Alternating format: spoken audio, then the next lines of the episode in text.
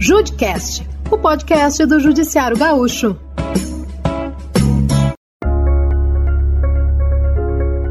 Olá, ouvinte! Conselhos, comissões e comitês. Você sabe o que são e quais seus objetivos dentro do trabalho realizado diariamente pelo Tribunal de Justiça Gaúcho? O Judicast traz o tema para você nesta sexta-feira e já conta com a presença do Rafael Ferri, que retorna das férias. Seja bem-vindo, Rafa! Agradeço a recepção Raquel Carneiro, de volta ao Judicast para conversar sobre os conselhos e comissões, e para tanto, convidamos o primeiro vice-presidente do Judiciário Gaúcho, desembargador Alberto Delgado Neto. E já começamos com o trabalho do Conselho de Informática Judiciária do Tribunal. Conte pra gente o principal objetivo e missão deste Conselho. Estamos frente a desafios muito profundos no Poder Judiciário Estadual em razão da tecnologia. Por quê? Por quê? Porque viemos numa era de plena virtualização, não só das relações sociais, mas também do trabalho a ser desenvolvido junto à população. Estamos hoje no Conselho de Informática enfrentando aquilo que nos mostra, para ficar mais fácil a compreensão, um processo que vinha gradualmente sendo virtualizado. Nós estávamos aos poucos pegando os nossos processos físicos em papel e transformando em digitais para incluí-los em rede virtual, mas isso foi de certa forma uh, potencializado e muito em função da pandemia.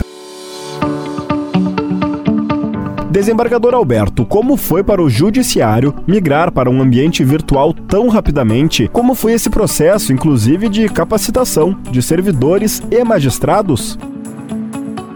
Tivemos que botar o nosso parque online em 48 horas por conta da pandemia e tivemos que acelerar demasiadamente o processo de virtualização. Isso foi feito como? Foi feito com uma, uma, contratação muito grande para efeitos de digitalização dos processos físicos que não podiam ficar parados e o judiciário não fechou na pandemia. Esses processos físicos foram classificados às questões de urgência. Hoje nós podemos dizer, passados aí uh, dois anos, não é? Que estamos com quase 100% dos processos não sentenciados já no mundo virtual, no sistema EPROC. Isso exige, em termos de infraestrutura, não só grandes investimentos, mas também capacitação de servidores e operadores. Fizemos isso de uma maneira não muito planejada em função da pandemia, porque a nossa ideia era capacitar os nossos servidores capacitar os nossos operadores e capacitar os nossos magistrados antes da virtualização plena.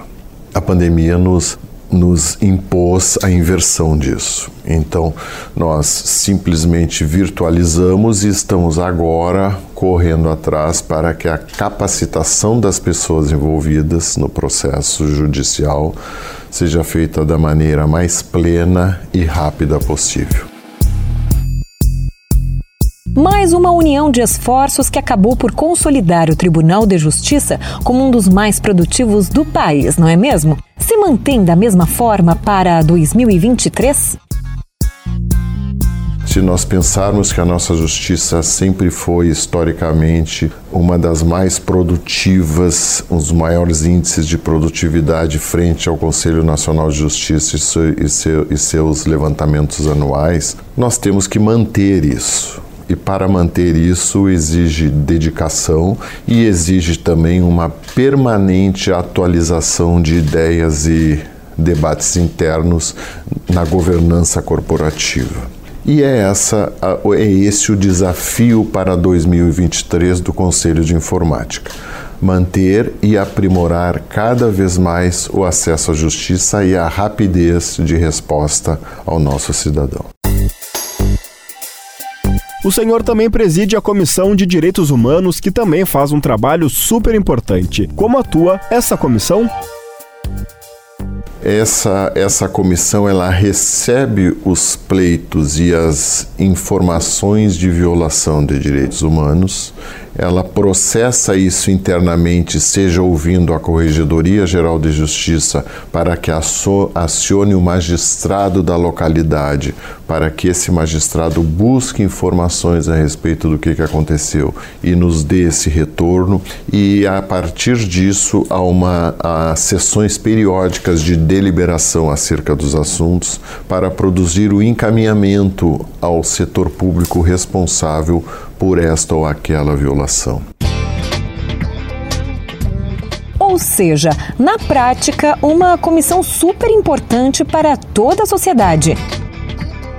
A gente sabe que o Poder Judiciário atua em grande maioria num processo reparatório, quando o dano já aconteceu. E a gente sabe que tem diversos setores, diversas áreas do tecido social que podemos trabalhar também no plano preventivo, evitando com que o dano aconteça, que isso seria o ideal social. Então, a comissão, no que diz respeito aos direitos humanos, tem essa atuação no sentido de demonstrar que o judiciário está atento a essas violações e que o judiciário processa essas informações para que haja uma sincronia entre as autoridades públicas e para que todos saibam o que está acontecendo, seja num presídio, seja numa localidade, seja numa atuação de força pública, seja numa atuação própria nossa, porque Todos os poderes são compostos e operados por pessoas e todas as pessoas podem cometer seus excessos dependendo da formação.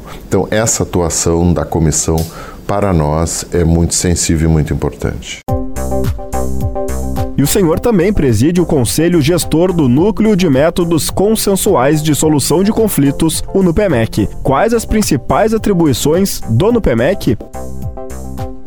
O papel não é do NUPEMEC gerindo toda a estrutura estadual em todas as comarcas do estado, através dos seus sejusques, através das suas centrais, ele tem a missão de potencializar cada vez mais os nossos servidores para que eles tenham cada vez mais habilidade capacidade de ajudar as pessoas no âmbito emocional, no âmbito dos seus conflitos pessoais e com isso está produzindo uma prevenção de demandas e de conflitos que possam vir ao juiz através do advogado, através da defensoria pública, sejam uh, oficializados como processo judicial e produzam não só porque não é o mais importante o gasto público com isso, mas produzam o sofrimento e a tristeza das pessoas.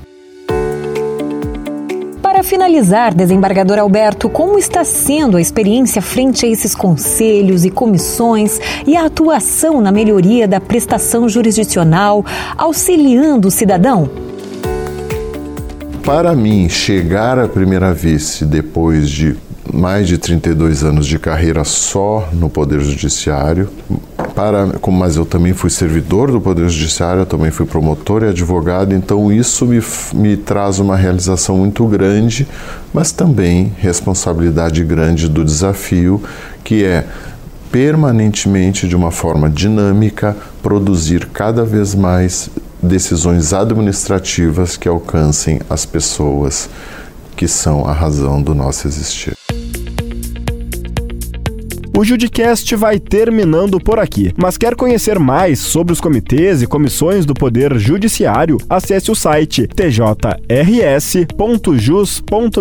Obrigado pela companhia, Raquel Carneiro.